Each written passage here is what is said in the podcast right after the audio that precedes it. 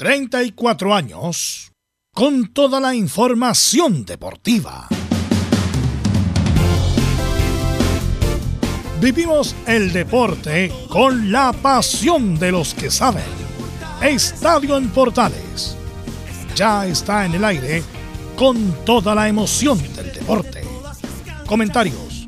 Carlos Alberto Bravo, Velus Bravo, Leonardo Mora, Camilo Vicencio, René de la Rosa y Giovanni Castiglione. Reporteros.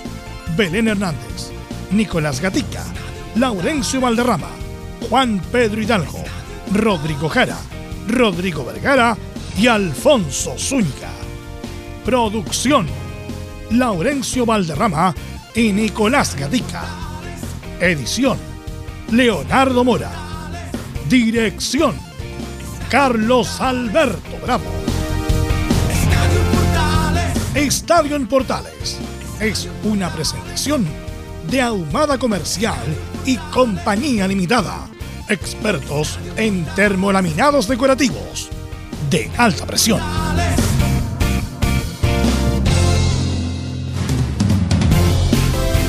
Hola, hola, ¿qué tal? Buenas tardes. ¿Cómo les va? Bienvenido a la edición central de Estadio Portales correspondiente a este 23 de agosto del 2022. La U mejora. Muy poco. Gana Cobresal 1 a 0 y sigue en Copa Chile. Con muchas dudas el cuadro universitario. ¿Le conviene a Chile que la clasificatoria mantengan el mismo formato, todos contra todos? Partidos de ida y vuelta. La otra acción que maneja la Conmebol, hacer dos grupos de cinco, donde obtendrían pasaje los tres primeros y los cuartos definen entre ellos el boleto de la repesca. Listo el cuadro final de la Copa Chile. Ñublense Huachipato, Cobreloa Magallanes, Unión Española Antofagasta y la Católica Universidad de Chile. A propósito, ¿ah? duro castigo para Universidad Católica por los incidentes del cierre de San Carlos. No volverá, no volverá a jugar con público en sus partidos de condición de local de lo que resta de este campeonato. Vamos con los saludos, como es habitual. Nicolás Gatica nos va a contar todas las novedades de Colo Colo y qué pasa con Saldivia y con Lucero. ¿Cómo le va? Buenas tardes. Buenas tardes a todas las historias que están en portales. Claro, ¿qué pasa con Lucero? ¿Qué pasa con Saldivia también? ¿Qué pasa con este viaje sorpresivo de Gustavo Quinteros a Portugal? Sabremos eso y más hoy en Estadio en Portales. Esto y mucho más también nos va a contar don Leonardo Isaac, que estuvo ayer junto a Velus Bravo, a, nuestro compañero Zúñiga, en la transmisión directo en directo del juego entre Cobresal y la U de Chile. Leonardo, ¿cómo te va? Buenas tardes. ¿Qué tal amigos de Estadio Portales? Aquí estamos para hablar de la actualidad de la Universidad de Chile, lo que dejó el partido de ayer ante Cobresal y ya la mirada que se viene del clásico universitario de este sábado que como ya sabemos es jornada doble, juegan las chicas y también el primer equipo masculino ahí en el principal reducto del país. De todas las novedades azules hablamos en el reporte de la U acá en la Primera de Chile. Ok, muchas gracias. Belén Hernández, ¿cómo está usted? Buenas tardes y las novedades de Universidad Católica. Muy buenas tardes, don Carlos Alberto, y a todos los que nos escuchan hasta ahora. Sí, hoy día vamos a estar revisando, en definitiva, qué es lo que va a pasar o no con, con, este, con esta clasificación a los cuartos de final de la Copa Chile. En definitiva, solamente se especula, porque no hay nada oficial por la NFP todavía, de que solamente sea em, castigo monetario y obviamente también jugar sin público, pero la clasificación no estaría en juego. También vamos a estar escuchando declaraciones de, del gerente deportivo de los Cruzados, José María Burjubasic, quien está hablando en estos minutos en conferencia de prensa. Así que estoy más en Estadio en Portales. Estaremos muy atentos. Nos vamos a Curicó. ¿Qué tal, profesor Rodrigo Jara? ¿Cómo está usted? Buenas tardes. Saludo a todos cordialmente en esta jornada. Vamos a hablar en el reporte de Curicó Unido de todas las repercusiones que dejó la eliminación de Copa Chile, tanto la palabra de Damián Muñoz analizando el partido, como también la de Rodrigo Holgado y de un dirigente bastante conspicuo de Curicó Unido, el alcalde Javier Muñoz, quien también es vicepresidente de la institución y nos entrega su visión de esta eliminación de la Copa Chile. De esto y mucho más en la presente edición de Estadio Portales. Muchas gracias y le preguntamos a don Lauren Valde, ¿cómo está usted, don Lauren? Va a contar todo lo que está pasando con los equipos de Colonia. Hola, hola, ¿qué tal? Buenas tardes. Muy buenas tardes para todos, Carlos Alberti, para todos quienes nos escuchan en Estadio Portales, edición central. En, esta ocasión en las colonias profundizaremos y nos enfocaremos en el caso de Gustavo Costa, del técnico de Palestino, quien tuvo que dar explicaciones por su viaje a Bolivia a firmar con la selección antiplánica. Aclaró que va a seguir hasta fin de año en el cuadro de Palestino. Y por cierto, también una pincelada a lo que ocurrió con Wanderers el, fin de semana en la primera vez. Está acercándose a la zona de liguilla el cuadro verde. Y por cierto, en el primer bloque estaremos ah, eh, apoyando con declaraciones de Pablo Milad, quien habló de las clasificatorias. Y por cierto, que seguirá. Eh, por lo menos este fin de año en la NFP, pero no confirma si sigue o no en el cargo. Tomás, en el Estadio Portales. Pero está trabajando para seguir, está haciendo mucho lobby. Nos vamos de inmediato con nuestros comentaristas. Camilo Marcelo Vicencio Santelice. Hola, hola, ¿qué tal? Buenas tardes. Muy buenas tardes, Carlos. Un gusto saludarle a usted y a todos los auditores de. Para mí es el gusto. sí, sí, sí. Muy buenas tardes, Carlos, para usted y todos los auditores de Estadio en Portales. Y por supuesto, una semana especial con ya todo lo que se va a venir del clásico. Hace tiempo que nos ha hablado de una semana prácticamente completa de este partido. Ok, muchas gracias. Está por ahí Don Belu Bravo, ¿qué tal? Buenas tardes. Sí, buenas tardes a todos los amigos que escuchan Estadio Portales. Sí, lo de la Comebol ya está definido ya, no de llave ni cuál, no, nueve, vas a jugar todos contra todos. Eso es lo que le pidió los clientes de la Comebol a la FIFA. Obviamente lo tiene que validar la FIFA, pero ya es oficial. Está validado por la Comebol, quieren jugar igual como está ahora. ¿Por qué? Por una cuestión de derechos de televisión. Entre más partidos, más plata, obviamente. Así que eso ya está definido y lo vamos a comentar también en esta edición de Estadio en Portales. Saludamos a Emilio Freisas, que está a cargo como todos los días de la puesta en el aire. Lee el resumen informativo Nicolás Gatica. Claro, y comenzamos justamente la noticia del día, la intención de Comebol de solicitar a la FIFA continuar con el formato actual de todos contra todos para el Mundial de 2026. La información fue confirmada por el presidente de NFP, Pablo Milat, quien argumentó que la decisión de Comebol se basa en los derechos televisivos de cada país en el contexto de un congreso especial que se realiza en Santiago, donde estuvo el presidente de Comebol, Alejandro Domínguez. Continuamos con la Copa Chile, donde Huachipato clasificó a cuartos tras empatar 0-0 ante Coquimbo Unido como visita y ganar por 1-0 en el global. El elenco dirigido por Mario Sala enfrentará a Ñublense por el paso semifinal y el ganador de la llave tendrá un rival de la B, Magallanes o Cobreloa. Por el otro lado está Unión Española, semirante Antofagasta y el ganador de la llave jugará ante el vencedor de la serie entre la U de Chile y Católica, falta de confirmación oficial de los cruzados por la ANFP. Seguimos con Chinos por el Mundo y divertimos en España, donde Enzo Rocco jugó 90 minutos en el empate de Elche 1-1 ante Almería como local por la segunda fecha de la liga. Eugenio Mena dio una asistencia y fue titular junto a Gabriel Arias en la derrota de Racing 2-1 ante San Lorenzo como local en el cierre de la fecha 15 en la Superliga. En México, luego la goleada sufría por Cruz Azul 7-0 ante América, que significó la serie del técnico uruguayo Diego Aguirre, los hinchas apretaron a Iván Morales diciéndole que se devuelva a su país. El ex atacante de Colo Colo respondió que nunca había perdido un clásico y que nunca le había pasado algo así y que luchará por revertir la situación y entrar a la liguilla. Y en noticias del tenis, Alejandro Tavilo venció por 4-6-6-2 y 6-4 el japonés Shintaro Mochizuk y avanzó a la segunda ronda del ATP 250 de Winston Salem en Estados Unidos, el último torneo previo al US Open.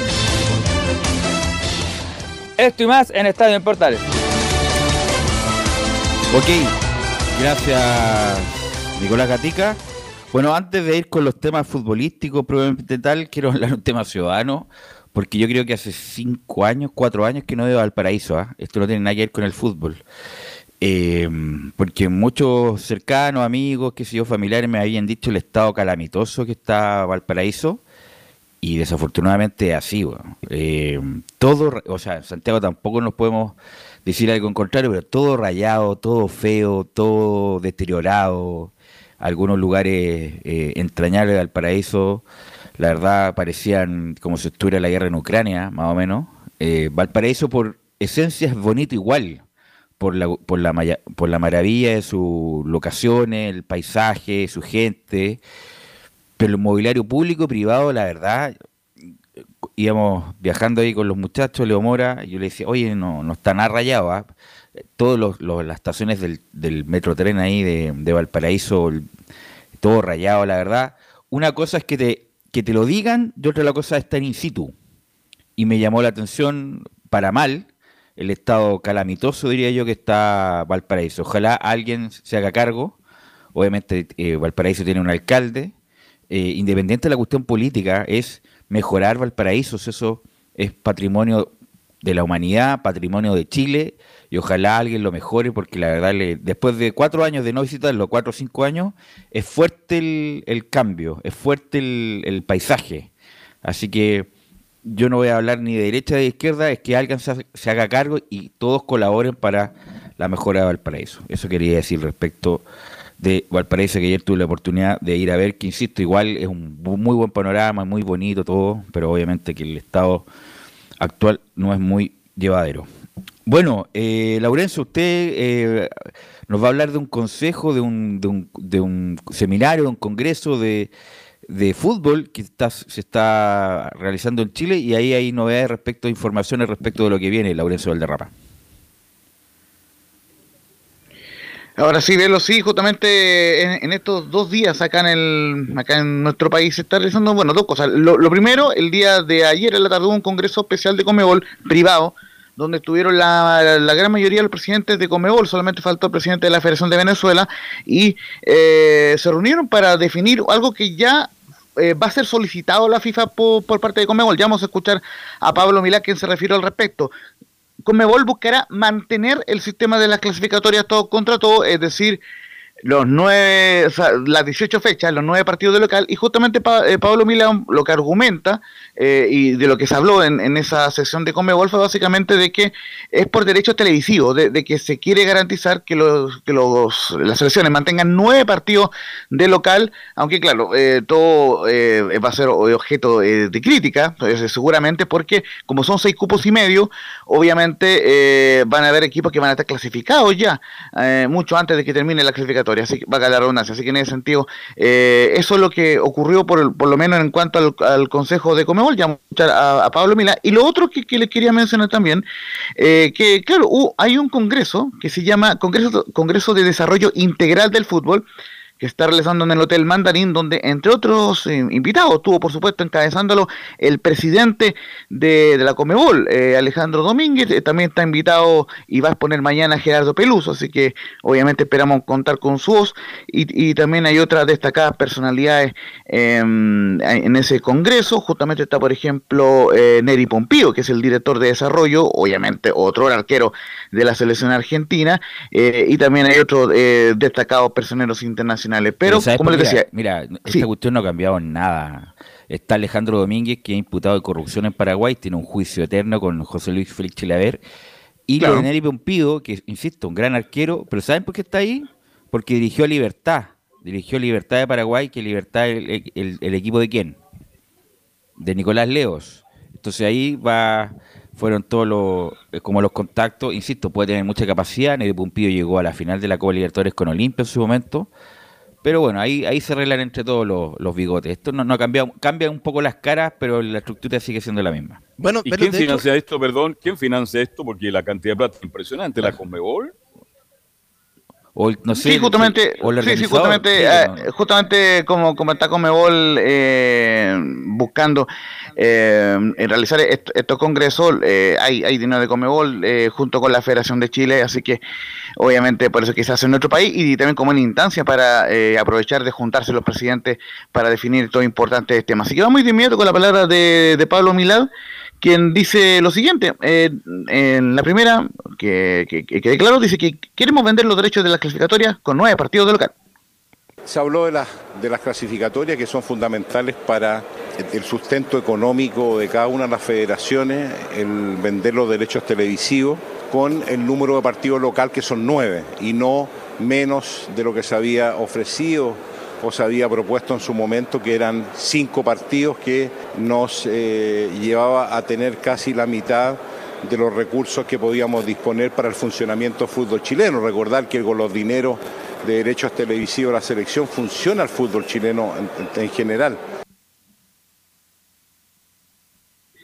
Esa es la primera que declaró Pablo Milá y la segunda que vamos a escuchar del presidente de la Federación de Fútbol también, de Chile dice que debemos pensar en los proyectos, no las personas, y no sé si voy a seguir en la NFP.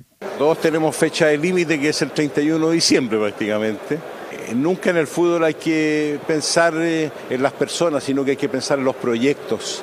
Yo creo que cuando uno asume como presidente espera tener un proyecto. Lamentablemente no teníamos un proyecto en desarrollo que yo lo habría seguido eh, feliz yo no sé si sigo tampoco, pero el proyecto va a caminar independiente de las personas. Aquí las personas no son importantes.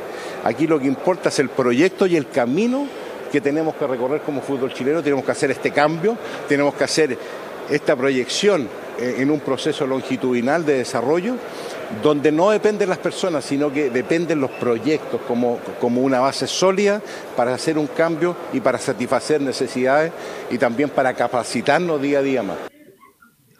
Y hay otra cosa que comentaba el presidente de la NFP en, esta eh, zona mixta que hubo en el Hotel Mandarín, básicamente que eh, si es que se lo pedían los dirigentes, los presidentes del club, él va a repostularse eh, en la NFP como presidente, pero obviamente ya, ya lo marcaban ustedes en otro momento, todo esto depende del lobby, de, las conversaciones que haya en este pasillo, entonces obviamente Pablo Milá espera un respaldo para, para presentarse, como se dice, como dijo alguna vez Belu, con piscina en el agua, digamos, en ese sentido por eso es que. Claro, eh, con, agua a la piscina, claro, al mm. revés. Piscina el agua como... Mm. claro, entonces justamente para quiere tener eh, agua en la piscina el presidente de la NFP, eh, Pablo Milán, para presentarse y eso no es algo seguro, sobre todo con todos los temas que han pasado y hasta están en, duda, como les decía en, anteriores capítulos, la continuidad de Francisco Caigado como director de selecciones deportivas. Ahí quería, ahí quería llegar. ¿Qué pasa con este personaje que no ha hecho nada por el fútbol chileno? ¿A qué vino? ¿Qué va a dejar? Él termina su labor velo ahora en diciembre y por información que yo manejo, gana sobre 30 mil dólares mensuales. ¿Qué está pasando con el fútbol chileno? ¿Qué dice este señor? No es, que no, no es que no haya hecho nada, lo que pasa es que a algunos no les gusta el trabajo que hace, que es distinto. Eh, pero dime, ¿qué, ha dejado? A ver. Pero, pero a ver, por Acuérdate que cuando Breveton se habló que él había hecho cosa, pero repito, una cosa es que no te guste lo que hace y otra cosa es decir que no ha trabajado. Son dos cosas distintas, hay que distinguir. Ahora, el punto es que ha hecho todo este trabajo de, entre comillas, de scouting de los jugadores que puede ver, de, preparar la gira, preparó la gira anterior, está viendo la cuestión de las juveniles, él designó toda, prácticamente toda la capa de las divisiones inferiores, con Pato Armazal de ahí para abajo, eh, está en un proceso de captación de lo mismo, eh, y, entre comillas, viendo lo que viene. Ok, ¿eso te gusta? No te gusta, perfecto. Ahora decir que no ha hecho nada es otra cosa. Pero, Entonces lo que hizo lo hizo mal porque en el fondo no dijo nada. Pero además, además hay que recordar que llegó en la última etapa, obviamente. Y, ahora está en Europa, hace dos meses que está en Europa. pero vamos a lo, de fondo. Este muchacho cajijeado vino para hacer otras cosas y uno pensaba que con los contactos que tenía iba a tener un técnico de primera línea. ¿Y a quién trajo? Trajo a Lazarte, que lo teníamos aquí a la, aquí a la vuelta, acá en, el Cron Plaza, todo rayado. No, pues, estoy exagerando, estoy... Pero, examen. Claro, obviamente uno pensaba que Cajijeado iba a traer a otro tipo, otro tipo de, técnico que le subiera, elevara el nivel y no un tipo que lo teníamos a la mano que cualquier dirigente del fútbol chileno lo pudo haber llamado lo, y lo pudo haber eh, contratado. Y ahora, bueno, estuvo a cargo de hacer el proceso de captación de los entrenadores del fútbol chileno y eligió Berizzo, que también no era, no era, o sea, no necesitaba cajijeado para contratarlo, también cualquier dirigente diligente del fútbol chileno lo pudo haber hecho. Entonces por ahí va la mano y tiene que ver en, en relación a lo, a lo productivo de su trabajo y obviamente a que los ingresos, sobre todo que son bastante menores ahora en la NFP. De hecho, Verus siempre cuando, cuando llegó Cajillao, siempre se habló de que era un proyecto a largo plazo, no era como no era relacionado con, con la selección adulta, que no se iban a ver los resultados de la selección adulta de inmediato, porque venía con precisamente con las divisiones menores. El gerente deportivo o el secretario técnico, como le quieren decir, es anterior o superior incluso al resultado de la selección mayor, porque él se preocupa de todo el fútbol, de todo el fútbol, de las divisiones inferiores hasta el fútbol eh, mayor. Obviamente, y con estas polémicas que tuvo con Guarelo, que Guarelo también tiene responsabilidad, que no se haga el Larry ahora Guarelo, ahora se hace la víctima en todos los lados donde, donde mm, le hacen entrevistas. Eh, bueno, quedó como quemado un poco cajijeado con eso, respecto a ese incidente que hubo con una radio amiga, este, muchachos. Sí, no, justamente lo que le quería marcar, muchachos, sí, justamente lo que le, lo que le quería marcar es básicamente la labor de scouting que hace eh, Francis eh, eh, Caigao, que de alguna forma se le incluso entre medio en, los clubes y en la gente y en los dirigentes. El punto, bien lo decía Velo, el tema de que finalmente llega un tipo de, desde el extranjero y finalmente se termina eligiendo un, profesional, ambos, tanto Lazarte como Berizo, que perfectamente se podrían haber elegido sin su presencia. Entonces, bueno, ahí, hay un plan que hay que seguir manejando y obviamente Pablo Mila está buscando los apoyos eh, los respaldos para poder presentarse eh, como presidente de la NFP eh, de aquí a, final de año. ¿tiene, ¿usted cree que tiene el respaldo? ¿Qué nota le ponemos al presidente del fútbol chileno en la actualidad? Porque no sé qué está haciendo lobby. Ah. Bueno, siempre hay listas fantasma que aparecen a último minuto, el mismo Milad, que después era como de oposición y después obviamente los equipos grandes lo, lo apoyaron y salió presidente en medio de este muchacho del Audax, que ya no está, ¿cómo se llama? Que vendió Audax. El, Lorenzo Antillo. Lorenzo Antillo, que era, entre comillas, el opositor. Ahora también Lorenzo Antillo dijo, si la gente lo pide, no me desagradaría volver a, a, liderar una candidatura. También se habló mucho de Christian Auber, que Christian Auber sería el tapado de otros, pero bueno, no creo con lo que pasó en la últimamente sea también una buena carta. Así que vamos a ver, el fútbol chileno siempre da sorpresa. Hay que recordar que cuando postuló a la reelección Harold Magnicos lo, dimos por sentado. No, imposible, está Bielsa, ha hecho una gran labor, Chile clasificó el Mundial y aún así hubo movimientos telúricos extraños y se fue Mike Nichols y por ende se fue Bielsa, después llegó Segovia, llegó Jadwe, llegó Borgi, después se fue Borgi, llegó San Pauli, bueno, y todo lo que sabemos y este muchacho que está en Miami y el otro en España, Segovia. Y otro nombre que está siempre es que Huawei, el presidente palestino, siempre está ahí en la nómina. ¿eh? Puede ser otra alternativa, ¿no? Laurencio, ¿algo más? Sí, eh, eso, eso por ahora y, vamos a estar muy atentos al devenir de este congreso, donde entre otras cosas mañana hablará Don Pelu, Gerardo Peluso ahí estará en este congreso. Don Pelu también es parte del staff de la Comedol en forma permanente, así que no ninguna novedad, así que eh, tampoco le demos tanto bolilla a Don Peluso, insisto, lo respeto mucho, pero tampoco le, demos tanto porque a veces lo agrandan mucho. Eh, y en la U hizo semifinales de Libertadores y sería. Después se fue mal Don Gerardo Peluso. Hay que recordar que en este, el próximo Mundial, 48 equipos. O sea, falta el equipo de mi liga y también va al Mundial. 48 equipos el próximo Mundial en Estados Unidos, México, Canadá. Eh, y clasifican 6 cupos y medio. O sea, si no clasificamos, eh, mejor dediquemos a otra cosa. Bueno, eh, vamos a ir con el informe de, mm, de Rodrigo Jara y la eliminación que tuvo Curicó ante Antofagasta en la voz de Rodrigo Jara. Una mezcla extraña de sensaciones entre desazón y tranquilidad asiste en este momento al plantel de Curicó Unido y también al cuerpo técnico de Damián Muñoz. Y esto porque en algún momento pensamos, y lo dijimos incluso en estos reportes de Estadio en Portales, que la Copa Chile era una complicación a la hora de revisar el calendario del cuadro curicano para lo que restaba del torneo.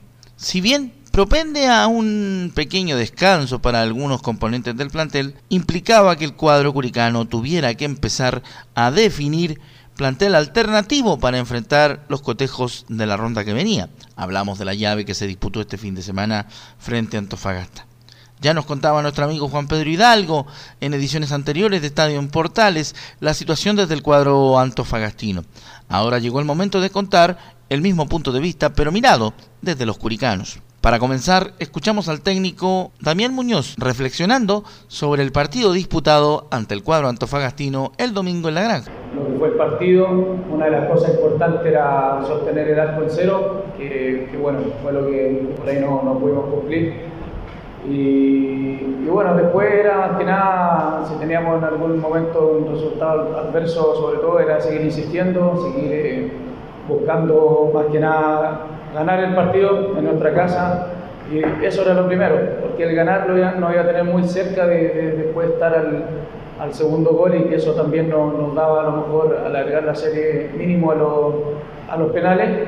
Pero bueno, creo que dentro de todo el primer tiempo ellos también tuvieron varias ocasiones donde pudieron haber quedado eh, más ventaja al marcador. Dentro de todo por ahí corrimos con, en algunas situaciones con un poco de fortuna, pero el segundo tiempo creo que lo corregimos mejor. Creo que el rival solamente se genera esa última ocasión donde sacan el centro y aparece el jugador de, de Antofagasta solo, pero dentro de todo, después de esa, no, o sea, es la única que yo tengo registrada más o menos en el segundo tiempo.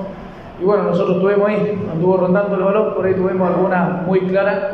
Y bueno, y como lo dije el otro día también, son, son cosas que a veces no quieren entrar. Así que eh, ahí va más, más, o menos el, el, el análisis. Uno de los que entregó su parecer de esta eliminación de Copa Chile fue Rodrigo Holgado. El turro entrega en la declaración para Estadio Portales su visión de lo que ocurrió en esta fase y también en el partido de vuelta disputado el domingo. Era bueno, triste, la verdad que, que creíamos que íbamos a darlo vuelta, pero bueno.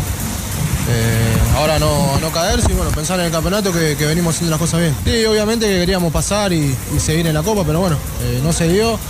Eh, pero bueno, venimos haciendo las cosas bien, así que, que, tenemos que seguir. Ahora tenemos un duro partido con Palestino que hay que ir a buscar para, para, seguir ahí arriba. La segunda del turro tiene que ver con establecer la necesaria autocrítica de cara a la eliminación de esta Copa Chile. Nos explica en cuál de las dos partes, si en el partido de ida en Antofagasta o en el partido de vuelta en Curicó, se perdió la clasificación para la siguiente ronda de la Copa. El otro día la diferencia de goles era difícil.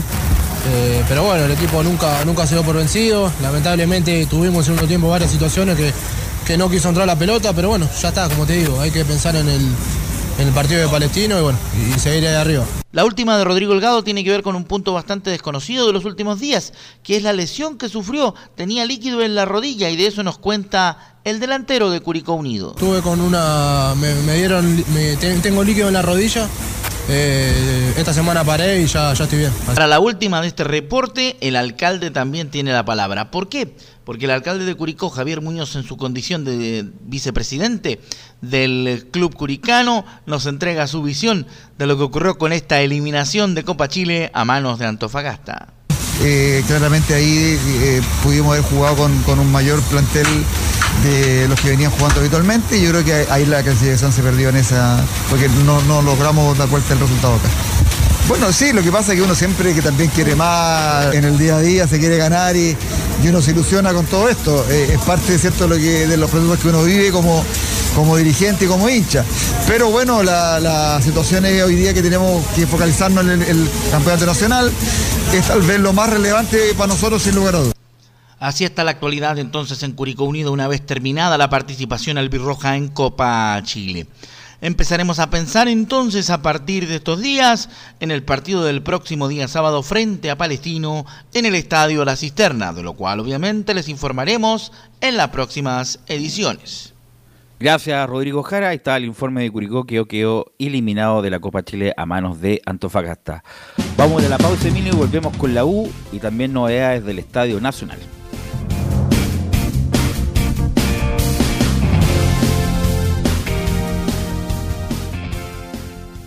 Radio Portales le indica la hora.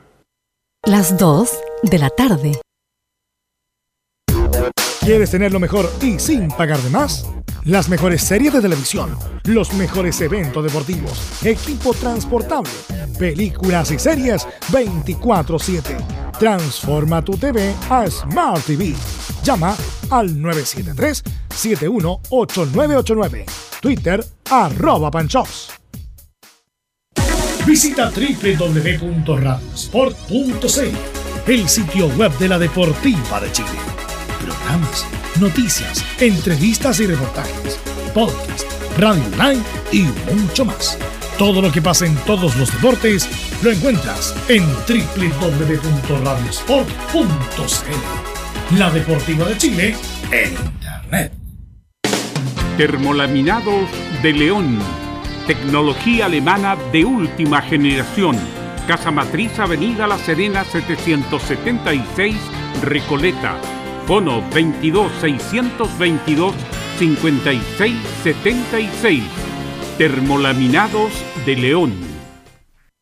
Desde todo Chile. Desde todo Chile. Y para todo Chile. Y para todo Chile. Portales Digital está en todas partes. www.radioportales.cl Entre Marco Grande y Marco Chico, media vuelta y vuelta completa. Escuchas Estadio en Portales en su edición central. La primera de Chile, uniendo al país de norte a sur. Ya estamos de vuelta ya para seguir haciendo Estadio en Portales en este martes 23 de agosto. Bueno, antes de ir con la U propiamente tal, eh, ya la eh, ministra del Deporte, la señora Venado, eh, ya informó que se va, bueno, se va a abrir el estadio ahora, en, en esta fecha del clásico universitario, todos los conciertos que vienen ahora, y no sé si hay la Teletón también, pero anunció que el 2023 la selección chilena que va a jugar eliminatoria a contar del próximo año no va a poder contar con el Nacional. O sea, todo el prácticamente todo el 2023 no va a poder contar con el Nacional. En enero se cierra de nuevo el Estadio Nacional, de enero hasta octubre, porque a ver si me ayuda mm, Laurencio en octubre, son los Panamericanos parece. Eh, entre septiembre y octubre se cierra para los Panamericanos y los Pana, los Para Panamericanos. Pa- eso, los para, panamericanos. Por lo tanto, no solamente la selección va a sufrir, la U va a seguir sufriendo sin el Nacional Católica. No va a tener tampoco el Nacional para el próximo año. La, ca- la Católica todo el próximo año no va a contar con San Carlos de Apoquindo. Entonces se va a venir un problema importante. Me imagino ya el Santa Laura en condiciones. A lo mejor va a jugar la U, va a jugar Católica, va a jugar la Unión y van a saturar el Santa Laura. Así que Insisto, Independiente que es muy importante los panamericanos, va a dejar infraestructura de primer nivel para muchos años y para el desarrollo de algunos deportes que no tienen esta infraestructura, pero le va a traer complicaciones de marca mayor a la selección chilena que no va a jugar ahí, la U y la Católica Camilo. Exactamente, sí. Son en noviembre, Velus, los Juegos En eh, noviembre. Panamericanos, sí. O sea, Sí. o sea, en diciembre podrían ocupar recién. Ojalá que después no vengan, no sé, pues, si, si viene, que es? a ver si viene, no sé, quién, eh, un artista famoso top, que venga Harry Styles, por ejemplo, al Nacional y después abre una ventana en julio para que para que los conciertos. Según lo que estábamos leyendo recién en información, la ministra dijo que se cierra en enero del 20 2023 hasta los el último prueba de los para panamericanos. Así de hecho, que, mira, bueno, acá está la fecha. El 20 de octubre al 5 de noviembre son los Panamericanos y del 17 al 26 de noviembre de 2023 los para Panamericanos. imagínate, va a estar un año más cerrado. Increíble, increíble.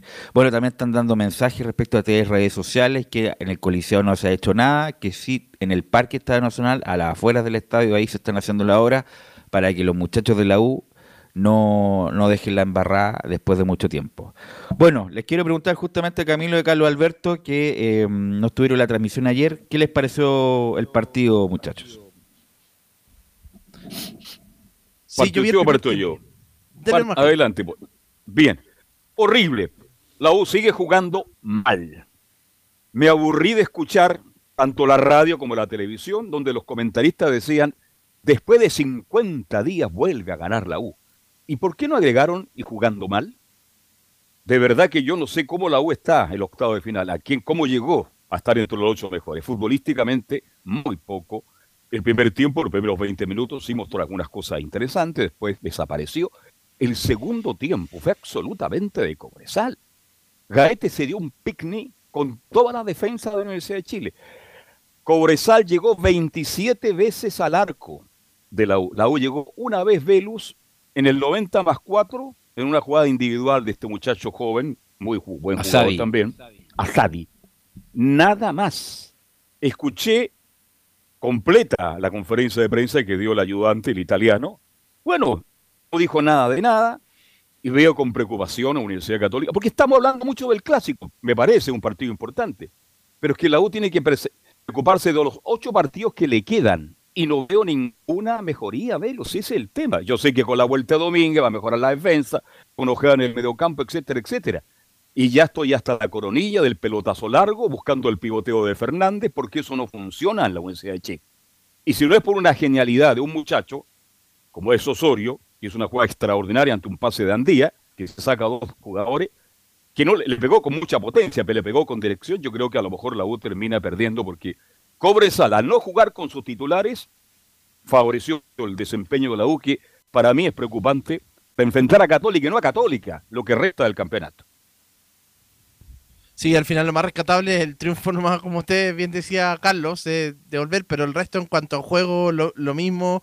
Eh, ya el primer tiempo, claro, al margen del, del gol de, de la U, después Cobresal también tuvo algún remate por ahí, y pero en el segundo tiempo fue donde más fue dominador el, el equipo de Cobresal y que, bueno, no estuvieron bien sus delanteros para, para convertir, pero, pero mucha llegada ahí también de, de Cobresal que fue superior. Bueno, en el contexto que está en la U, el triunfo es muy importante, lo dijimos ayer en la transmisión, es muy importante porque justamente hace cuántos, 50 días que no ganaba la U. Entonces, incluso hubo partidos en que la U no debió haber perdido, no debió haber empatado, debió haber ganado, y por esas cosas del fútbol, goles al último minuto no se le daba. Entonces el triunfo es muy importante. ¿Para qué? Para cualquier grupo humano, para la autoestima, para el espíritu, para lo que viene independiente, que se haya jugado muy mal, que lo dijimos también ayer, que la jugó muy mal, sobre todo el segundo tiempo. El primer tiempo diría yo que fue parejo, fue parejo y hubo llegada de los dos lados. Pero un equipo que viene prácticamente sin confianza, es muy importante ganar y pasar esta llave. Ya está independiente que quede eliminado con Católica, es muy importante para lo que viene, para el espíritu. Obviamente que hubo errores y, yo dije ayer, la U como que está normalizando esa dupla de centrales entre Brun y Bastián Tapia, que la verdad, sobre todo Brun, es llegar y, y pegarle. Y uno ve cosas, obviamente, no estoy descubriendo nada, eh, que es distinto ir al estadio que ir verlo por la televisión y ve cosas, movimientos distintos cuando ve el- en la amplitud de la cancha. Por ejemplo, Cordero, que yo decía, ¿qué tendrá Cordero? No le veo nada por televisión, ni técnica, ni nada. Bueno, lo que le vi sí una gran, una gran capacidad física. Un tipo que corre, está corriendo siempre, no se para nunca. Cordero. Eso es lo bueno que tiene, parece que tiene una gran capacidad de oxigenación. Obviamente que le falta mucho por la pelota, pero tiene mucha fuerza, mucha potencia, me llamó la atención. Está hasta el muchacho Arce que debutó ayer, un correcto jugador, a lo mejor no es tan talentoso como Asadi ni como Osorio, pero un jugador que a los 17 años no el partido como que no le incomodó, es positivo. Obviamente, insisto, no tiene tantas condiciones técnicas como los que ya mencioné. Eh, y el segundo tiempo, eh, y por eso le dije en la transmisión que buen jugador es Gaete. ¿ah? Lamentablemente tiene tenía no sé qué tiene en la cabeza este muchacho, este muchacho con Tiene las problemas en el segundo piso. Claro, con las condiciones que tiene Gaete, no, no solamente no debería estar en Cobresal, ya debería haber hecho el paso por Colo Colo, debería estar jugando en otra liga, no es liga mayor, porque es un jugador rápido, potente, que le, que le falta gol, sí, ah, porque tío, muchas veces el- de cara al arco y definió muy mal. Pero, y además le hizo un nudo a del buen y correcto jugador que es Castro, pero fue mu- so- totalmente sobrepasado eh, por Gae- Gaete. Pero bueno, la U también jugó con, entre comillas, con suplente. No estaba Ojeda y no estaba Poblete, que son los, son los titulares en el medio campo, son los que le dan sostén y equilibrio al equipo. Eh, vamos a ver si va a jugar con Morales o con Castro de lateral derecho. Me imagino que va a llegar Domínguez, aunque esté sin ritmo, es más que Brum. Eh, y vamos a ver si juega, bueno, con Ronnie Fernández, que entró muy mal ayer. Muy mal ayer, que sí vi bien a Junior. Junior, dentro de la mediocridad de los delanteros de la U, es el que está mejor entre este muchacho Palacio y, y Ronnie Fernández. Así que, bueno, la- las dudas son las mismas, pero es distinta ganar que no ganar, pues es evidente, pues, es evidente. Pero eso Entonces, motiva, incentiva, es ¿no? Si estamos de evidente- acuerdo en eso, Es evidente jugar mal y perder que jugar mal y ganar. Entonces la U se tiene que, a lo mejor como la U tiene poco fútbol, motivar de, esa, de, de- de ese lugar con la motivación, ser ordenado, ser un equipo con los dientes apretados, como lo hizo Seymour ayer, que metió y luchó a pesar de sus carencias técnicas, y desde ahí empezar puntito a puntito para eh, permanecer en la primera edición. Velo, pero los que jugaron ayer, por ejemplo, hay algunos que no van a estar para el partido, entonces igual va No, a tener que... sí. Claro, por Cordero no va a estar, Seymour no va a estar, eh, Arce. me- Bruno no va a estar, además está suspendido, Arce no va a estar, eh, yo creo que Palazzo tampoco va a estar, así que ahí son varios, la mitad, prácticamente la mitad del equipo no va a estar el, el sábado.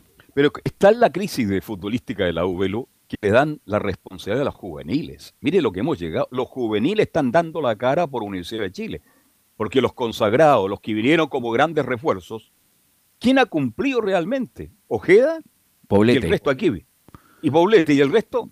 Poblete. Y son los juveniles hoy día que da- están teniendo la tremenda responsabilidad de mantener a la U en la categoría del fútbol chileno. Bueno, y lo de Osorio que insisto es un jugador distinto, que tarde o temprano alguien se lo va a llevar, pero obviamente a uno le gustaría que fuera más, fuera más frecuencia, que fuera más regular, porque tiene laguna, pero cuando agarra la pelota dominada eh, es jugador distinto, con, otra calidad. Y Cobresal, que insisto, tiene buenos jugadores. Eh, este muchacho Mauro González, buen jugador el argentino. Eh, y tuvo la incapacidad para llegar al empate, obviamente con la buena actuación de campo. Así que vamos a escuchar a Emilio, a Leonardo Mora, que nos tiene el reporte de lo que dejó ayer la victoria de la U en Cobresal, que lo, que lo deja entre los ocho mejores de la Copa Chile. ¿Cómo están? Muy buenas tardes. Aquí estamos para hablar de la actualidad de la Universidad de Chile. Pues después de su clasificación a la siguiente fase, a los cuartos de final de la Copa Chile. Un ajustado 1 a 0 ante Cobresal en Valparaíso. El partido de los primeros minutos se desarrollaba de ida y vuelta con dos equipos tratando de acercarse a las áreas sin, pero sin mucha profundidad. Eso hasta los 10 minutos donde el joven Darío Osorio se animó con una jugada individual que definió con un espectacular zurdazo de larga distancia que dejó sin opciones a Leandro Requena y se metió en el fondo de la red.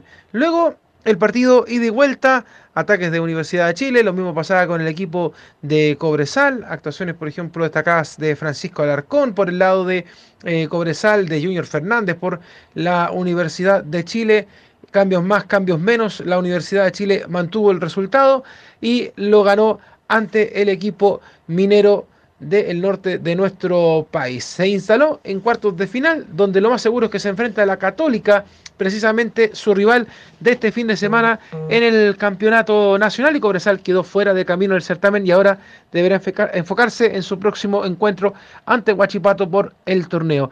Escuchemos lo que dejó este partido y a propósito de eso, la voz que va a escuchar no es la del técnico Diego López. ¿Y esto por qué? Porque Diego López fue expulsado en el partido ante Cobresal eh, que lo clasificó a estos eh, cuartos de la Copa Chile. Eh, se enfrascó en una discusión con Piero Massa, el árbitro que dirigía el duelo. No tenés vergüenza. Diego López fue la frase que lanzó hacia el árbitro del encuentro, pues en el día de su cumpleaños, y lamentablemente con eso no pudo hacer la conferencia de prensa, sino que la hizo Michele Fini, que es el ayudante técnico de justamente el uruguayo López, quien habló del análisis de lo que fue este duelo de clasificación por la Copa Chile. Pero seguramente para nosotros hoy eh, lo más importante era el resultado, ¿no? Era ganar el partido y acceder al otro turno y en pensar una semana importante que termina el sábado con el clásico. Entonces el equipo necesitaba de ganar hoy para tomar confianza y entrenar eh, hasta el sábado de la mejor manera posible. Eh, seguramente, como vos decís, desde del punto de vista técnico no fue un partido lindo, ¿no? Nosotros queremos que el equipo juega mejor, pero están momentos donde un equipo, eh, como salimos nosotros, que, que no tomamos mucho resultado positivo, que no tiene la tranquilidad para, para jugar la pelota más en algunas situaciones y eso seguramente se, se, va mejorando mano a mano que salimos con, los resultados. Por, eso para mí hoy era más importante el resultado del, del jugar bien o mal o otra cosa.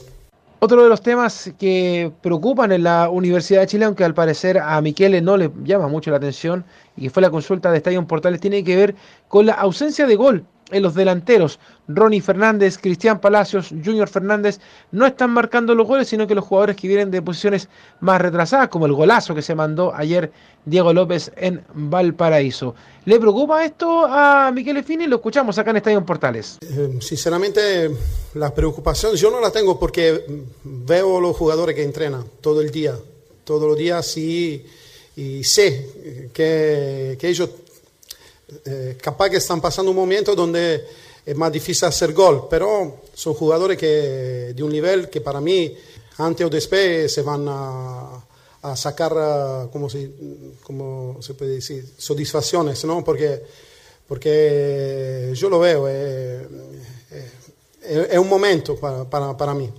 Y es todo, para mí, es junto con, con el discurso que, que perdemos mucho partido, empatamos alguna, entonces eh, la tranquilidad eh, es diferente. Eh, yo pienso que esa, ganar hoy era muy importante por eso. Y la última, por supuesto, ya que nos pone y nos enfoca en la semana que va a vivir Universidad de Chile, el comienzo, pues, el clásico universitario. Todos estos días, el retorno al Estadio Nacional, 23.000 personas y un poco más que van a estar presentes en el reducto de la comuna de Ñuñoa, que van a poder ocupar la Galería Norte, la eh, Tribuna Marquesina, el sector de Andes. Bueno, del clásico nos habla también Michele Fini acá en la Primera de Chile. Lo sabemos que son partidos importantes, importantes para todo, para, los jugadores, para, el club, para los hinchas.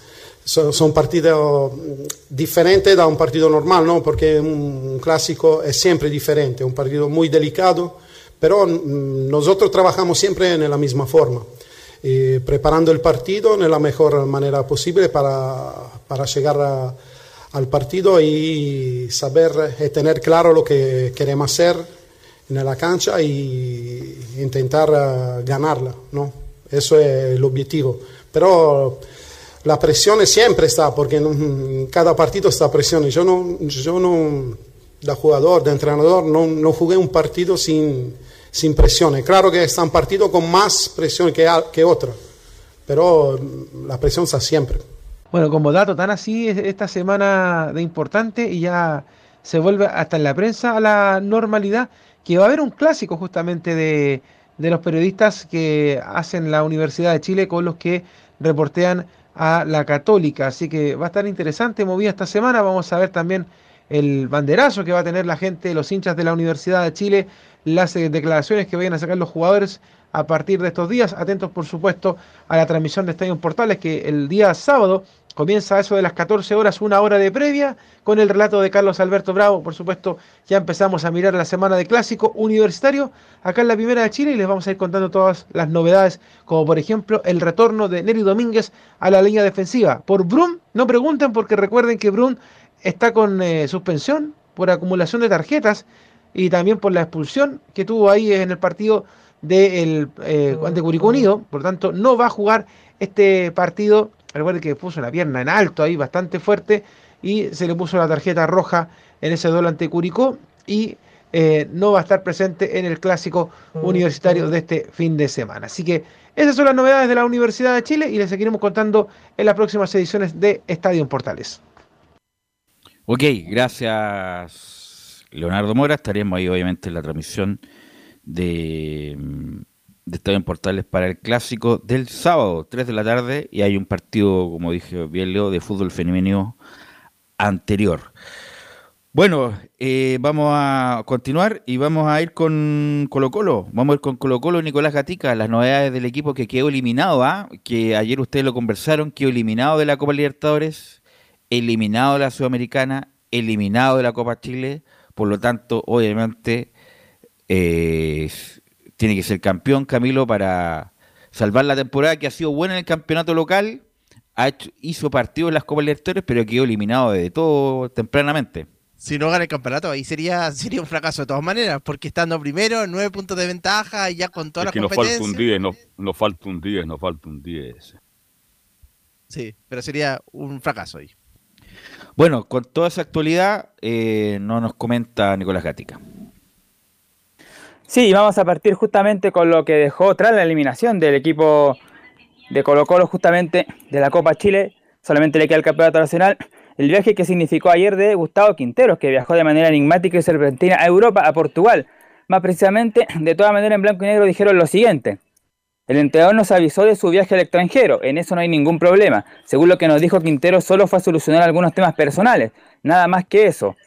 Además, dice el ex seleccionado de Bolivia viajó en la jornada del lunes, ayer y se espera que regrese el día, el día viernes 26 de agosto, dos días antes del duelo ante la Unión, Unión La Calera, que va a ser el próximo domingo a las 17.30 horas. Así que eso fue básicamente lo que pasó con Quintero fue a Portugal, dicen, a solucionar algunos temas personales ahí, nada que ver con algo, podría ser deportivo, pero a lo mejor no, no, mucho se entiende de eso y, quizás... Em, piensan Pero que era el momento. Nicolás Catica, Velo y Camilo, era el momento para cuando estamos en la instancia final del campeonato y Colo Colo no está jugando bien, pese a que es protagonista, que vaya a Europa y regrese el mismo viernes para dirigir a Contra Carrera en pasto sintético. Yo creo que hay algo más de eso, ¿ah? Bueno, lo que pasa es que hay que recordar que los equipos sudamericanos no lo invitan nunca para los amistosos de Europa, eh, a excepción de los equipos argentinos y brasileños. Y a lo mejor tendrá que ver, y puede tener cierto margen también, porque si tiene nueve puntos de ventaja, la Católica no es la que está ahí merondeando, son otros equipos. Bueno, tendrá que ponderar el club, además las lucas no vienen mal tampoco en épocas de crisis. Claro, Nicolás. lo que dice que justamente lo que dice que justamente estaba autorizado, Blanco y Negro ya sabía, y de hecho no solo ahora, sino que hace un par de, de meses atrás o un tiempo atrás, así que quizás no es tan sorpresivo para el medio en general, sí, pero para Blanco y Negro no, porque ya había estado avisado de, de Quintero, pero fue solucionando los temas y bueno, ya dijo va a volver el día viernes, día antes que enfrente a Unión eh, la Calera. Claro, lo que decía. ¿sí? Genera Dime, ruido, claro. Por el momento, como decía Carlos, el momento después de una eliminación también de Copa Chile, llegar justo, eso es lo que genera más, más ruido. Quizá al momento de la visita, si hubiera sido un triunfo en la Copa Chile, quizá podría haber, eh, no hubiera generado tanto, tanto ruido. Y claro, como adelantaba Virus, eh, lo, no íbamos a mencionar ayer, pero por el tema del corte que hubo no pudimos mencionarlo, que Colo Colo, claro, fue invitado a, a un triangular en el mes de noviembre a enfrentar a River Plate y a Betis, al Real Betis, el equipo donde está Pellegrini y Claudio Bravo. Vamos a ver qué va a pasar con eso. Dice que incluso podría ser eso y también un viaje a Australia, que Colo Colo había sido invitado, lo había mencionado el gerente deportivo Daniel Morón, así que dicen que podría estar o en Australia o incluso podría ir a los dos este torneos amistosos, esto va a ser claro, cuando termine el campeonato nacional en noviembre, y ahí va a tener tiempo seguramente Colo Colo para definir qué va a pasar si puede viajar en este triangular, que sería muy bueno volver a jugar ante un equipo europeo, que sería de hecho en Santiago ese partido ante el Real Betis. Y ante River sería en San Juan, me parece, allá en Argentina.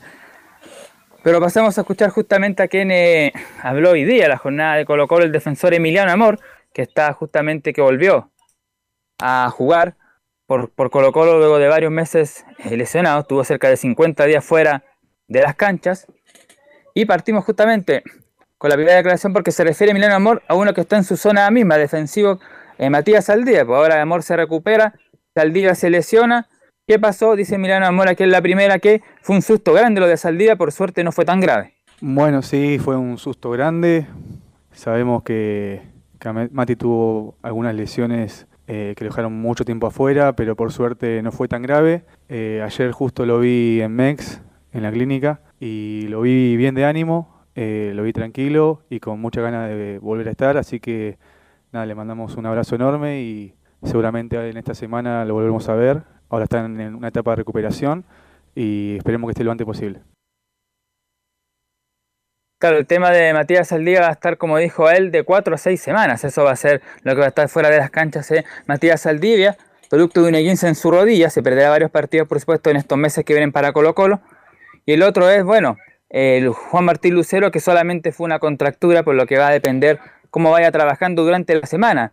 A ver si llega el fin de semana frente a Unión La Calera, se le consultó a él y también a otras personas sobre si tenía que ver un poco la, lo de la cancha sintética va a jugar Colo Colo el día domingo sobre si juega o no Lucero y él, y él dice que no y los cercanos a él tampoco mencionan que, que no va por ahí, va solamente de cómo se sienta dependiendo de los trabajos de la semana y ver si tendrá opciones eh, Juan Martín Lucero, pero a lo más, a lo más se podría perder el partido este fin de semana, pero después volvería, pero no es el caso de Matías Saldivia que estaría como dijimos un mes y medio. Otro que está también en franca recuperación es César Fuentes que incluso ya está trabajando con balón, así que las próximas semanas ya podría haber minutos como dijimos un par de semanas atrás podría volver en el partido de mediados de septiembre cuando colocó en frente a Unión Española en el Monumental. Ahí deberá volver más o menos Fuente, o quizás al partido siguiente, pero ahí en ese mes podría estar de vuelta el número 6, el volante de Colo Colo. Bueno, otra de Emiliano Amor que también tiene que ver con su propia condición, luego de este, este tiempo que estuvo lesionado, y dice en la segunda del defensor que obviamente lo que más cuesta es retomar el ritmo futbolístico.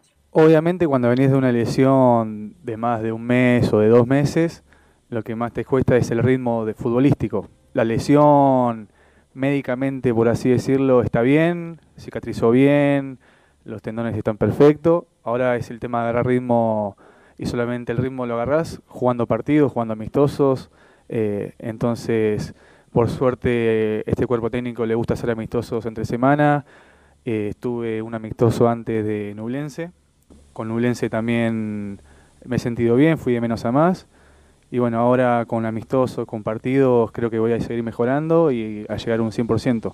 No te puedo decir que, estoy un 100% porque no, eh, todavía me falta decir un poquito más rápido, capaz en las pelotas, pero eh, creo que voy de menos a más y lo importante es que voy mejorando. Claro, como mencionaba el propio defensor argentino, colocó los amistosos. Bueno, no sé si mañana algún amistoso, ahora que Quintero está afuera, o quizá otro asumirá el, cargo, no sé, pero como dice ahí, claro, está volviendo de a poco el defensor frente a Ñublense, vio 90 minutos en el partido de ida. ¿A qué fue Portugal? Dicen que solucionaron los temas personales. Eh, que tiene familia. no, no, dan, no, dan, mayores detalles. ¿eh? Incluso dicen por ahí que.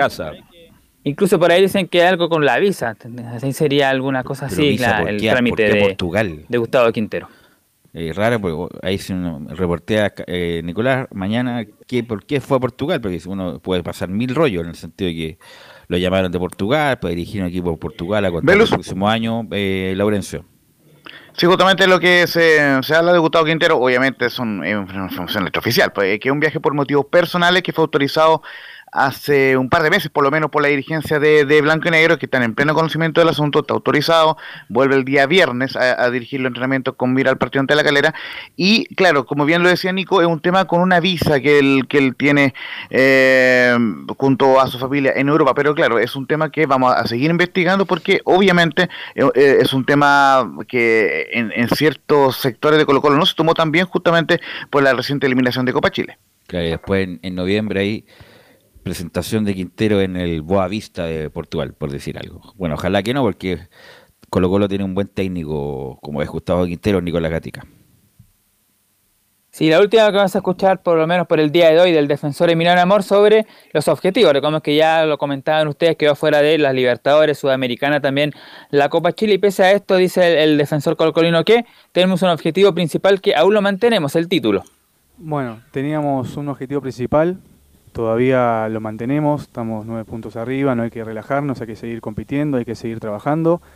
Y otros dos objetivos que queríamos reivindicar el de Copa Chile, no pudimos, pero siempre dejamos todo dentro de la cancha y después competir eh, bien en Copa Libertadores, que creo que empezamos de más a menos, por así decirlo. Empezamos muy bien, no terminamos haciendo nuestro juego, pero creo que el objetivo principal, que es el campeonato, que siempre nos mantuvimos en el 2022 y nos propusimos ya desde que el año pasado no pudimos hacerlo, creo que venimos bien, pero solamente esto es un golpe, obviamente es un golpe bastante duro, lo de Copa Chile, pero en toda caída hay que levantarse y es el momento de, mostrar la personalidad y el carácter que tenemos todos nosotros.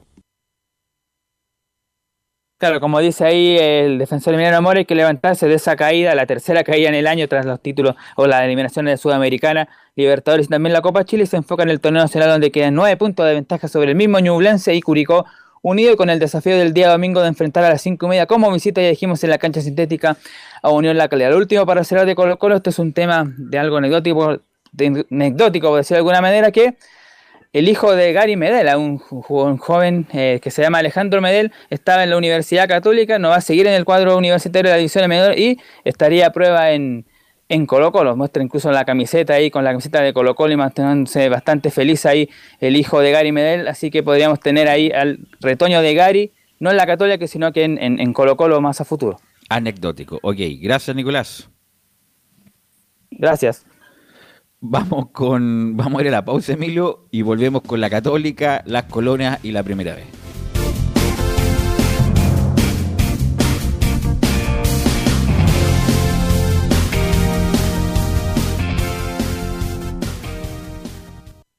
Radio Portales le indica la hora. Las 2 de la tarde, 30 minutos. Lleva al siguiente nivel tus eventos, ceremonias conciertos y potenciando tu audiencia con DS Medios. Servicio de transmisión de TV en circuito cerrado y vía live streaming HD.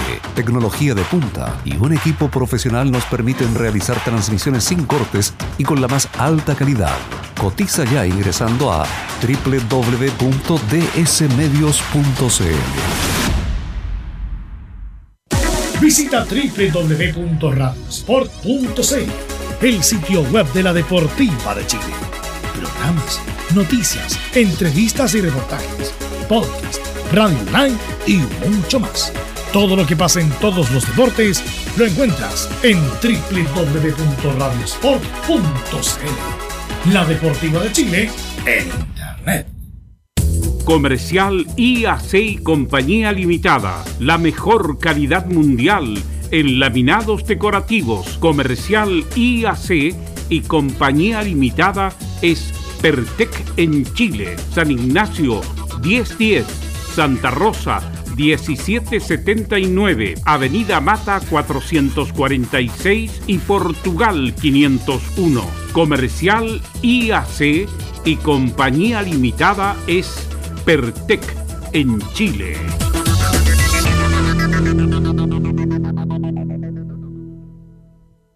Desde todo Chile. Desde todo Chile. Y para todo Chile. Y para todo Chile. Portales Digital está en todas partes. www.radioportales.cl Un acercamiento electrónico a todo lo que pasa en el fútbol. Escuchas Estadio en Portales en su edición central.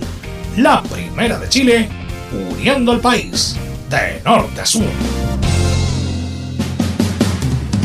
Bueno, hay varias dudas todavía. Le quiero preguntar a Camilo y a Belén. ¿La Católica cumplió con el minutaje juvenil o no en la Copa Chile o no, Camilo?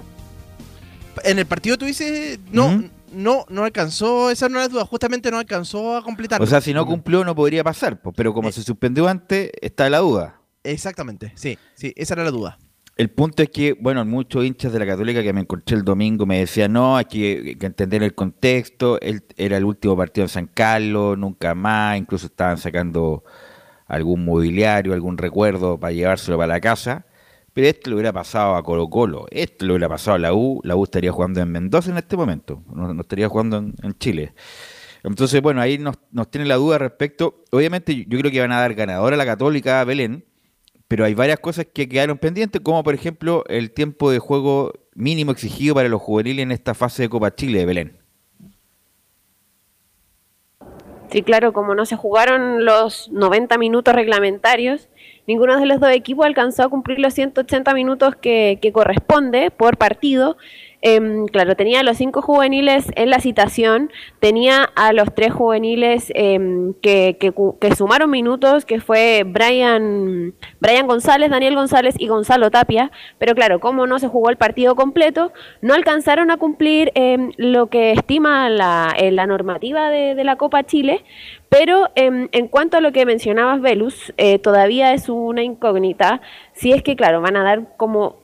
O sea, Universidad Católica lo ganó bien en cancha, ganó los dos partidos 5 a, 5 a 0, no es eh, casualidad que haya ganado en, en el No global. hay duda de eso, que ganó con, Claro. muy, con autoridad el los partidos.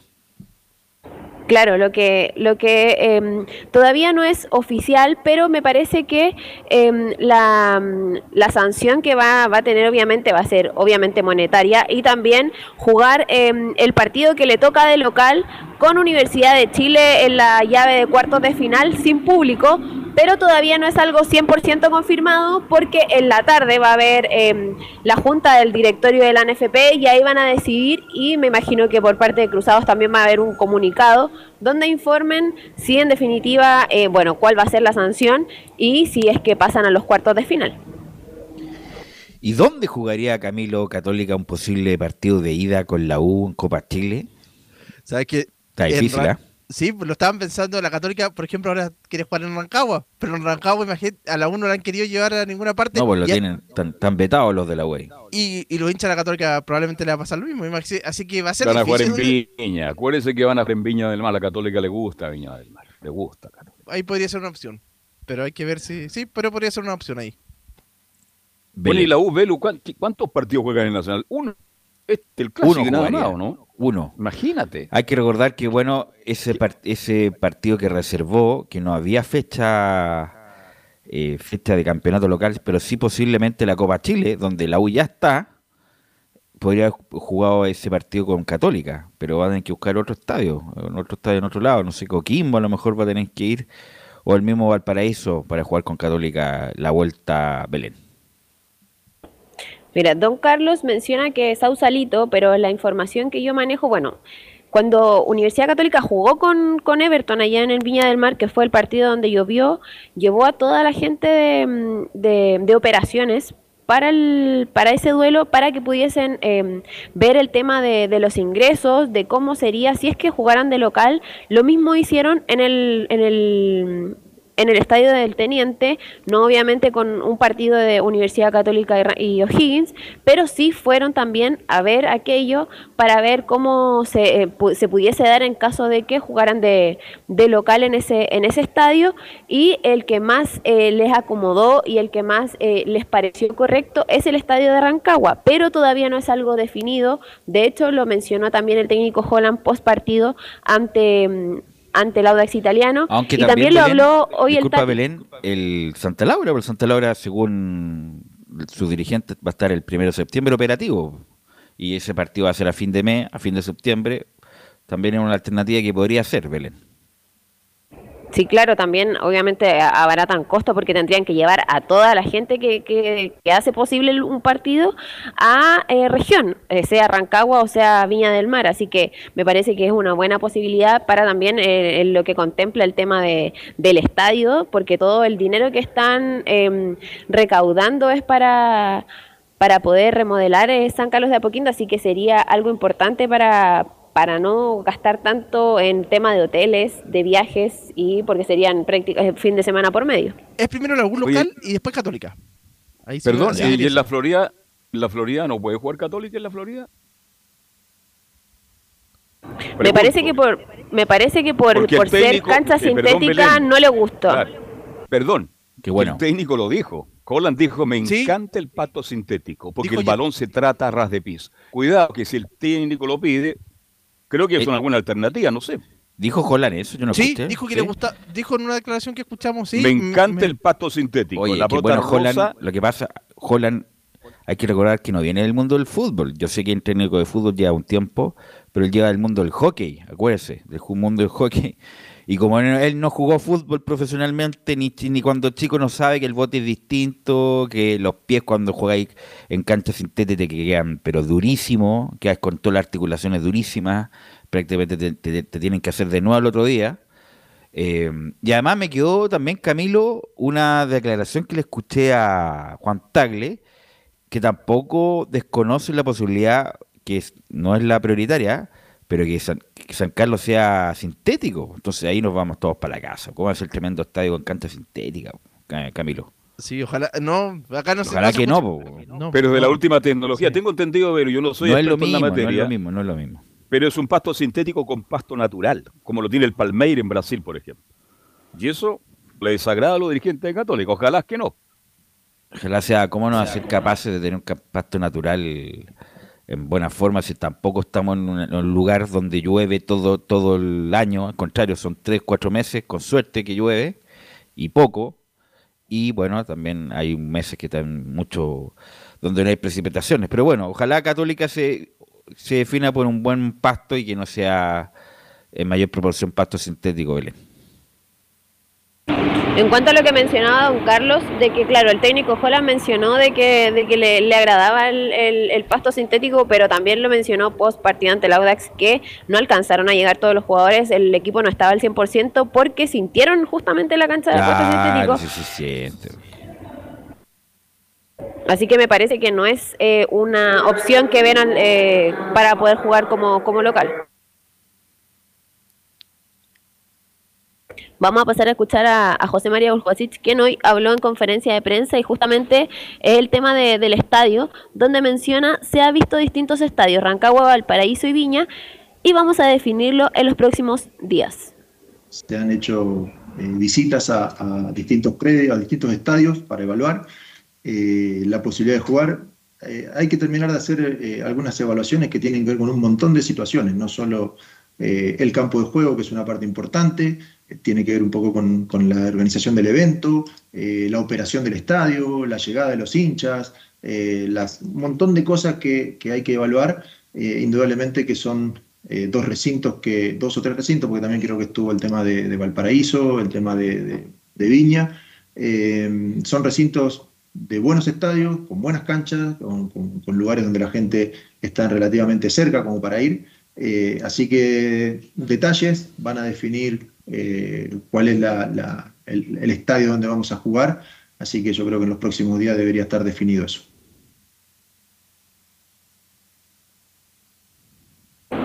También, eh, bueno, José María Uljubasic habló en esta conferen- en conferencia de prensa post a sus vacaciones.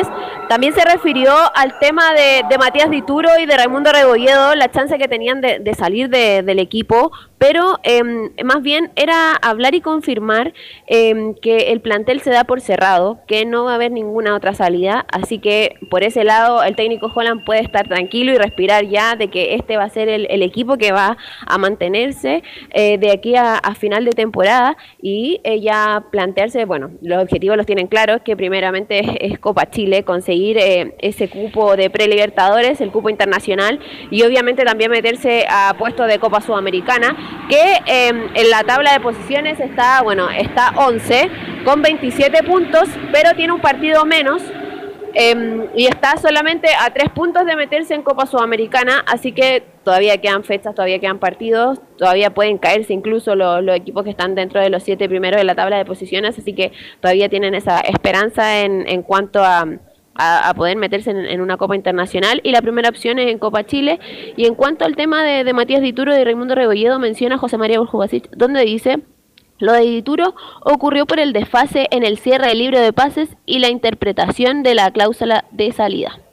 Sí, sí, un poco lo que, lo que les comentaba recién, tiene que ver un poco con el desfase de, las, de, las, de los cierres de- del libro de pase en distintos países, eh, con, con ofertas que van llegando eh, después que cierra nuestro libro de pases.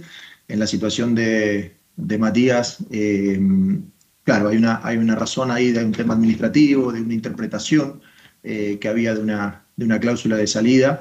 Y esa es la razón un poco por la cual se, generó esa llegada de esa oferta. Es normal cuando suceden estas cosas que, que los jugadores eh, haya algunos días que puedan estar un poquito más desenfocados de la situación. Eso pasa no solo acá, sino en todo lado del mundo. Y, bueno, hay una razón por la cual seguramente eh, atendiendo esa, esa situación, eh, Ariel decidió que jugara eh, Sebastián, indudablemente porque tiene la confianza también en Sebastián, y al mismo tiempo la razón por la cual nosotros como club, por este tema administrativo y esta, y esta posibilidad, teníamos que responder esta, esta pregunta.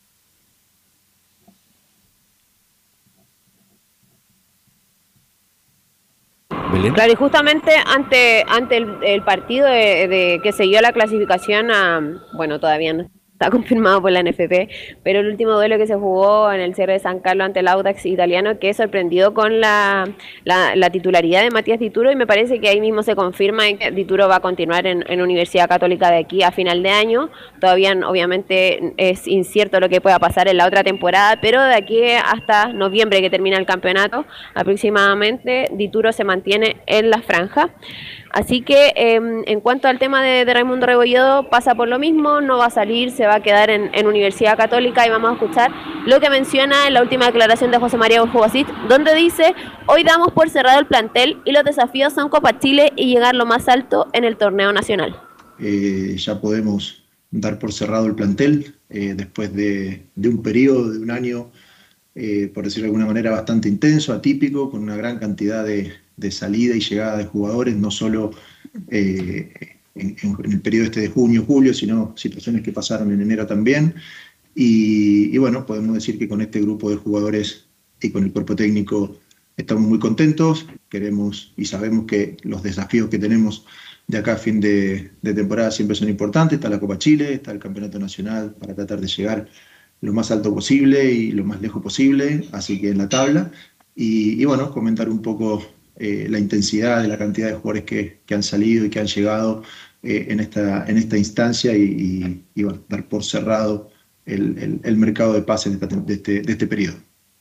La Católica va a clasificar alguna copa, lo que no sé si la Libertadores o la Sudamericana, pero va a clasificar en alguna copa, porque está ahí muy cerca y los, los que están ahí son menos que la Católica, varios incluso.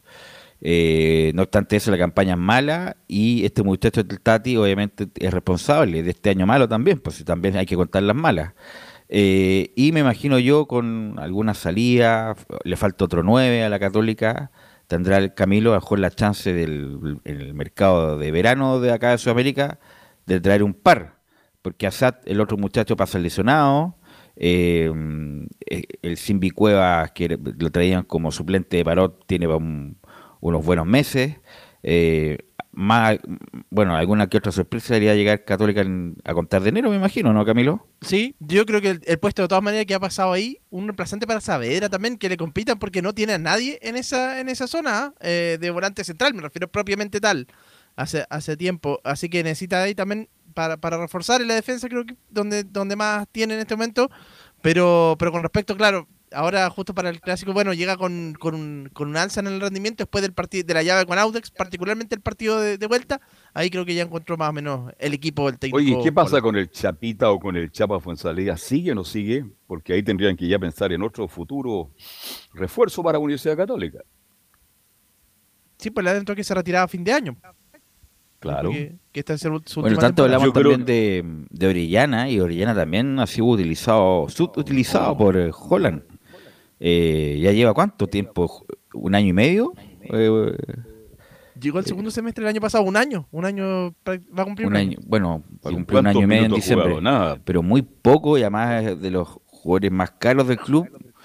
Bueno, algo pasa ahí que ni con Holland está jugando Belén, el poeta. Sí, al menos con, con Holland ha sido considerado y ha sumado minutos en los segundos tiempos, no así como era con, con Paulucci y tuvo su renacer cuando tomó el, el equipo Rodrigo Valenzuela. No, obviamente no juega de titular con, con Holland, pero sí lo considera en, en todas las nóminas, en todas las citaciones. Así que ya para ir finalizando el informe de, de Universidad Católica, eh, hablábamos del partido con, con Unión Española, todavía no hay reprogramación de ese duelo en, en el, en el sitio oficial de campeonato chileno.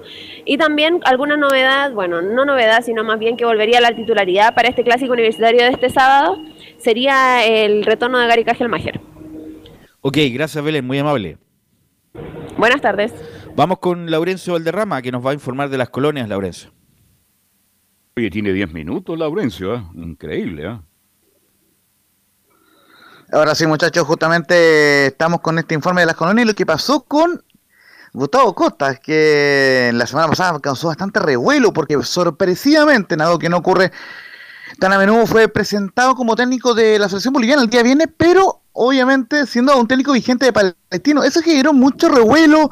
Muchos Eh, comentarios, muchos pasado- llamados. Eh, de hecho, el mismo Jo- Jorge Huawei eh, en, los días anteriores fue enfático en, en de- en decir que eh, el técnico continuaba hasta final de temporada. No habíamos escuchado la palabra eh, de. Gustavo Costa hasta el momento, salvo en ese partido ante Palestino, do- donde obviamente eh, no quiso referirse mayormente al tema, eh, el part- el partido ante Colo Colo, cuando perdió 1-0 con el gol agónico de Marcos Volado, pero obviamente ya con más tranquilidad y ya eh, habiendo regresado a Santiago, eh, re- recordemos que, eh, muy breve, aprovechó este eh, que el partido quedó eliminado de Copa Chile, ante Corre lo recordemos en penales, por ende no jugaba todo de final. Y el equipo tuvo libre el fin de semana y eso es lo que aprovechó Gustavo Costa para viajar a firmar eh, este contrato que lo liga con la selección de Bolivia desde el año 2023. Entonces, eh, llega a Santiago y la- lógicamente la dirigencia eh, le pide que emita declaraciones donde obviamente él quiere eh, explicar al, al, al, al hinchada palestino lo que hemos dicho en otras ocasiones en redes portales, pero que no se lo habíamos escuchado tan claro como. Laurencio, querido. Sigue hasta final de temporada, disputará los últimos ocho partidos y se la jugará con todo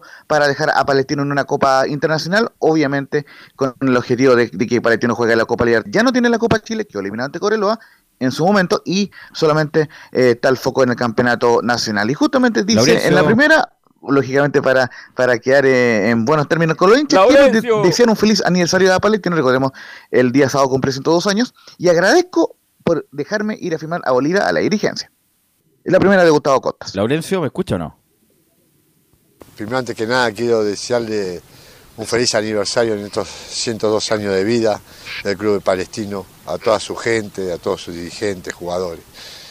Segundo, quiero también que agradecerles al presidente, a todo su directorio, por haberme dejado ir a, a Bolivia a firmar mi contrato con la, gente, con la Federación Boliviana.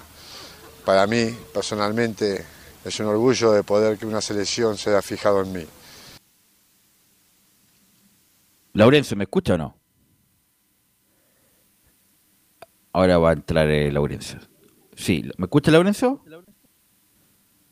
No, no escucha Laurencio. Bueno, lo que quiero decir es que si esto hubiera pasado en un equipo grande sería un escándalo.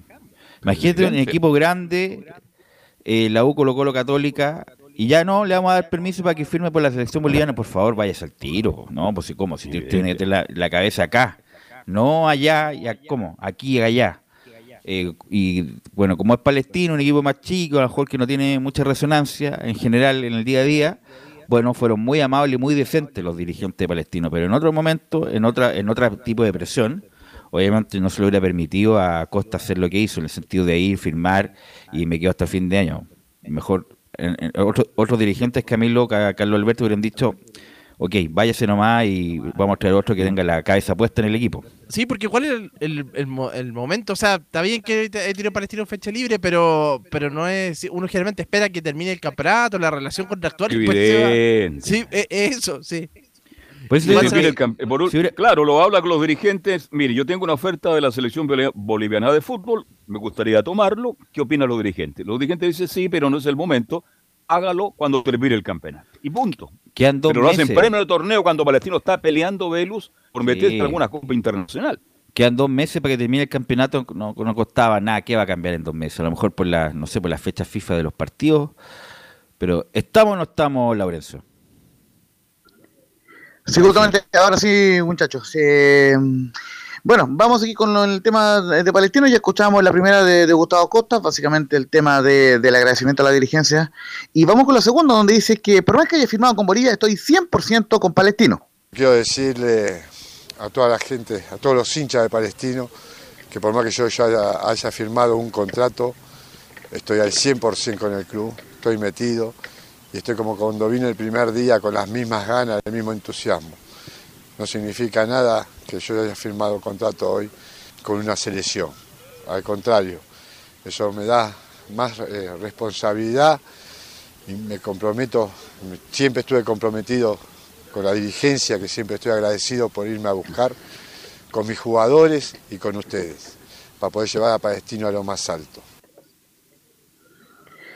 Y la última que vamos a escuchar de Gustavo Costa es el, el momento palestino, eh, justamente el equipo verde, es el equipo eh, tricolor o tetracolor, va a jugar el sábado ante Curicó Unido, 12 del mediodía, ya está confirmado la programación de ese partido, un, el partido jugará tercer líder del campeonato, hoy día Palestino está quinto con 34 puntos, es decir, eh, tiene que eh, ma- mantener esa posición de Copa Sudamericana y ganando se acercaría a la zona de Copa Libertadores. Así que vamos con el último Gustavo Costa, le pido a los hinchas de Palestino, hoy más que nunca, que apoyen a los jugadores. Y por último le pido a todos los hinchas esto, que desde que empezó la segunda rueda, si bien hemos logrado muchos triunfos importantes que nos llevaron a estar hoy peleando en los primeros puestos, tuvimos dificu- muchas dificultades en todas las semanas. Se nos caían de dos a tres jugadores por semana. No tenemos un plantel muy, muy largo y se nos lesionaron muchísimos jugadores. Y siempre tenemos, toda la semana tenemos un problema. Por eso les pido, hoy más que nunca, que nos apoyen, que apoyen a los jugadores, apoyen a los jugadores al 100%, porque tenemos ocho finales, y en estas ocho finales tenemos que llevar a Palestino a los más altos. Así que les mando un abrazo para todos los hinchas, que como dije, estoy al 100% con Palestino. Justamente, muchachos, esto fue algo eh, conversado, lógicamente, de Gustavo Costa con la dirigencia, pero ya por lo menos en la, la primera vez que Bolivia oficializa el tema ya generó una molestia en la dirigencia de Palestino. De, hecho, eh, Jorge Guapi reaccionó de inmediato con, con su personal diciendo que Costa eh, finalizaba contrato, a- o sea, terminaba contrato al final del campeonato nacional. Eh, no, no gustó para nada en Palestino que Bolivia haya presentado a Gustavo Costa. Sin embargo, para mantener las buenas relaciones con, con el profe eh, Costa y sobre todo pensando en que quedan solamente ocho partidos para el final y e ir a costar eh, buscar otro entrenador, decidieron ya arreglar la carga en el camino, como se dice, y eh, terminar con Gustavo Costa hasta el final de la temporada. Pero por lo menos yo les puedo decir, en Palestino no gustó para nada que Bolivia haya oficializado a Gustavo Costa y lo haya presentado antes de, de que terminara el campeonato. Ok, ¿algo más? Sí, justamente eh, en, un informe que vamos a ampliar, obviamente en Estadio Portales PM, vamos a, comentar un poco lo que está pasando en la actualidad de la primera di, di, División B, lógicamente, o el ascenso, el Campeonato Ascenso 2022, donde, claro, el fin de semana hubo un partido muy importante, eh, que también fue transmisión de, de Portales Valparaíso, donde Santiago Wanderers venció 1-0 al cuadro de Deportes Copiapó, tercer, tercera victoria consecutiva del cuadro del, del decano, que está remontando posiciones, de hecho, eh, aprovechó entre medio de ganar un partido pendiente ante Temuco y en el minuto 77 marcó con gol de penal de Jaime el Pajarito Valdés, eh, que, quien había ingresado en el segundo tiempo en reemplazo de Iker Hernández en, el conjunto de, de, eh, de Santiago Wander. Recordemos el Iker Hernández refuerzo español que trajo Miguel Ponce desde su estadía en Bolivia. Así que muy bien por el, equipo wanderiano, que en algún momento llegó a estar comprometido en el descenso en la tabla de promedio, pero que ahora se ubica en el séptimo lugar con 31 puntos, solo tres de la zona de eh, liguilla, algo totalmente impensado para el cuadro de, de Wanderers en la época cuando estaba eh, Jorge García, que recordemos no pudo ganar ningún partido en este último ciclo eh, que tuvo en Wanderers, y ahora Miguel Ponce lleva, como les decía, tres victorias consecutivas en el elenco eh, Wander. Así que eh, vamos a ir justamente... ¿Quién es? Ah, ya, ¿Sí? Eh, no, le quería preguntar, ¿quién es el portero de Wander? Porque hizo un partidazo el otro día. Yo vi ese partido y atajó todo. ¿eh? Gran, gran. Ya, ya no se acuerdan de Viana en Valparaíso. Miranda. Es Eduardo Miranda, es Eduardo Miranda que el que sí, gracias, que el que el canterano de, de del equipo eh, que estuvo los últimos tres partidos del año pasado, recordemos en, ese, en esa famosa racia que hubo a final de temporada cuando descendió Wanderers en, en, primera división y justamente él fue quien él, él, él, él, ha sido quien ha tenido grandes actuaciones en el equipo Wanderers. Y vamos a escuchar una de Miguel Ponce quien dice, sin duda no hay nada como ganar en el fútbol y solucionar cosas. Mira tú, siempre se juega a ganar, eh, otras veces hemos jugado, no un partido completo, pero hemos jugado mejor. Pero sin duda lo vamos a repetir. No hay nada como ganar en el fútbol cuando uno compite y sobre eso poder modificar, poder solucionar cosas. Creo que tú, tú lo dices, es un equipo muy fuerte, muy duro, muy duro, muy fuerte, con variantes, porque no solamente pueden pegar un pelotazo los balones detenidos con Mel y con Luna, no solamente eh, pueden jugar corto como buen jugador, no sacar, sacarse, le pegó de 35 metros y casi le mete el ángulo, los, los, los tiros de esquina siempre peligrosos. Entonces había una mistura y también muy fuerte, vinieron a jugar y, y, eso no significa que haya más roce en lo normal, ¿no? La verdad que bastante, bastante bien jugado en, en, ese contexto que lo hacían ellos y, y, nosotros nos costó solucionar la problemática, nos costó darnos tres pases, cuatro pases, creo que tuvimos ahí bastante errático en ese sentido y no, no pudimos hacer la diferencia con el balón. Recordemos que Santiago Wanderers vuelve a jugar el, el, sábado 27 ante Puerto Montt, otra vez bien ante Santiago Wanderers el día sábado 20-30 horas, pero la fecha continúa eh, justamente eh, este martes y este día miércoles y se destaca por supuesto el partido del, del miércoles, qué horario muchachos, Ay, ay, ay. Eh, 12.30 horas van a jugar Barnechea y Magallanes el día miércoles. Así que, bueno, justamente el líder de, la primera jugará en un, en un horario muy poco apropiado para ver fútbol a mitad de semana, pero quedan en cinco partidos en total en la primera vez. Así que, obviamente, vamos a estar muy atentos a seguir informando eh, el, el devenir de campeonato de ascenso, donde Magallanes es el líder indiscutido y Fernández Vial es el actual colista. Así que, ojo ahí con Giovanni, tiene que salir pronto del último puesto el querido Vialico. Ok, gracias Laurencio. ¿Algo más, muchachos? Abrazo. No, nada, nada más. Saludos para ¿Camilo? todos. Chao, chao. Buenas tardes, buen provecho. No, nada más, nada más. Nada más, ok. Chao, Cami. Agradecemos a todos los que participaron. Gracias, Emilio Freisas, por la puesta en el aire y nos encontramos mañana en otra edición de Estadio en Portales.